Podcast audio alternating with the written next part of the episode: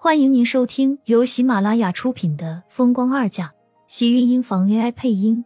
欢迎订阅，期待你的点评。第三百七十九集，盛子莲的视线越过苏浅，落到了厉天晴的身上。两个人默契的没有再说什么，转身一起出了病房。盛尼月和荣美君一直没有再开口说话。但是苏浅看得出他们的脸色很不好，而苏浅一直在为自己的迟到而心底里暗暗自责不已。如果不是他外出，也就不会不知道荣美君住院的事情。他这个女儿做的有多么的合格，他心里十分清楚。这种愧疚折磨着苏浅，让他久久都不愿意离开。最后还是盛霓月感觉到了他的注视，转头冷着眼看他：“我会照顾妈。”你先回去吧。盛霓月的态度，苏浅以为是他在责怪自己没有照顾好荣美君，对于他的态度更是没有意见。那我先出去，有事情你叫我。见盛霓月点了点头，苏浅看了一眼病床上已经闭上眼、似乎睡下的荣美君，看着他苍白的脸色，呼吸轻弱，没敢再说什么，只好小心的退出了房间。妈，不管怎么样。苏浅，她还是挺关心你的。盛霓月看着眼前假装睡下的荣美君，忍不住开口道：“荣美君突然睁开眼，双眼赤红的看着他，愤愤道：‘难道要让我拿她当成自己的亲生女儿吗？’妈，我不是那个意思。我知道谁都代替不了杨洋。她是那个贱人的女儿，她不配。”荣美君突然冷声出口。把盛霓月都吓了一跳，在他的记忆里，自己的母亲从来都是雍容华贵，就是在生气，也从来没有说过这么有失身份的话。可以想到今天晚上发生的事情，让他有多么的难以接受。连盛霓月自己都没有想到，苏浅竟然会是殷秀华和父亲的女儿。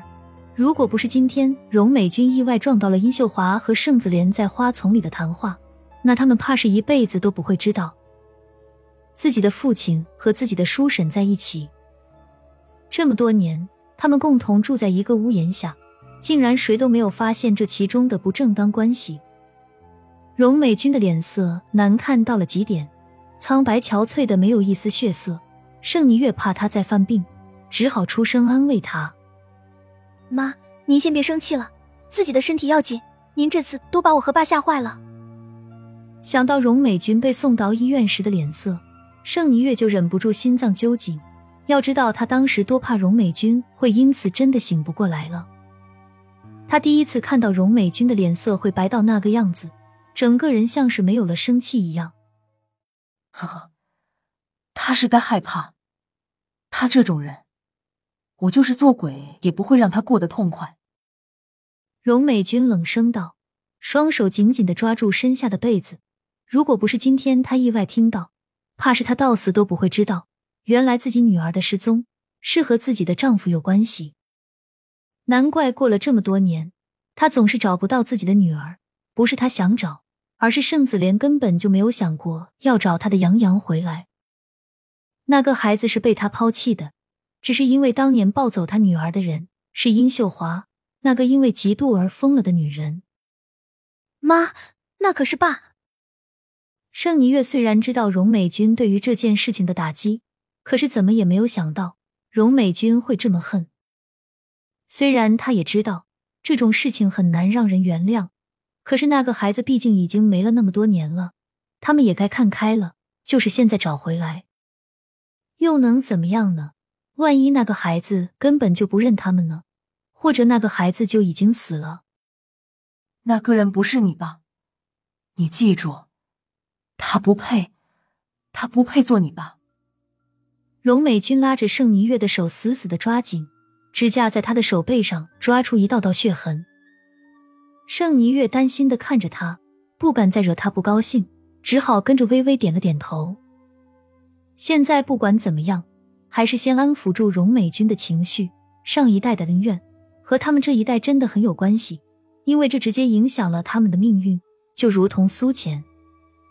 他一直以为苏浅是自己同父同母的亲生妹妹，可是结果连他自己都没有想到，苏浅和他是同父不同母。您说让我们提前订婚？苏浅没有想到，一出门听到盛子莲说的竟然是这个问题。他不由得一怔，发现盛子莲看自己的眼神似乎都有点不一样了。说不出哪里的不一样，只是觉得那眼里不似以前那样的冰冷。但在他看过去的时候，他眼里全是躲闪。是，你妈的身体一天不如一天了，而且精神好似还出了一些问题，喜怒无常。我想让你尽早订婚结婚，让她高兴一下，看到你有一个好归宿，我想她应该也会更开心一点。盛子莲开口道，视线却没有看向苏浅，而是径直落在了厉天晴的身上。不禁问道：“天晴，你觉得呢？厉家是不是还有什么不方便？”“不，厉家会配合盛家。我也想早点让伯母的身体好起来。”厉天晴坦然的样子，很像是体贴关心荣美君的身体。实际上，苏浅倒是觉得他是很乐意早点结婚，正好盛子莲的这个提议中了他的下怀。要不然，以厉天晴的性子。什么时候能回答别人，答的这么痛快了？盛子莲得到厉天晴的回答，脸上顿时也跟着松了口气，带着明显的欣慰。我相信天晴，你一定会好好照顾苏浅，把她交给你，我很放心。不管这句话除了多少的真心，苏浅听到盛子莲的回答，心里还是多少有了那么几分的动容。再怎么样，这也是他的亲生父亲。虽然他对于这个父亲的凉薄而多少有一丝丝不满，但是血浓于水，苏浅听到这个男人的叮嘱时，心里还是微微有些酸涩。现在已经很晚了，你们先回去吧。这两天就让苏浅住在你那里打扰几天吧。家里没有人，把他一个人扔在家里也实在是不放心。盛子莲没有让苏浅留在医院。反而是让他跟着厉天晴离开。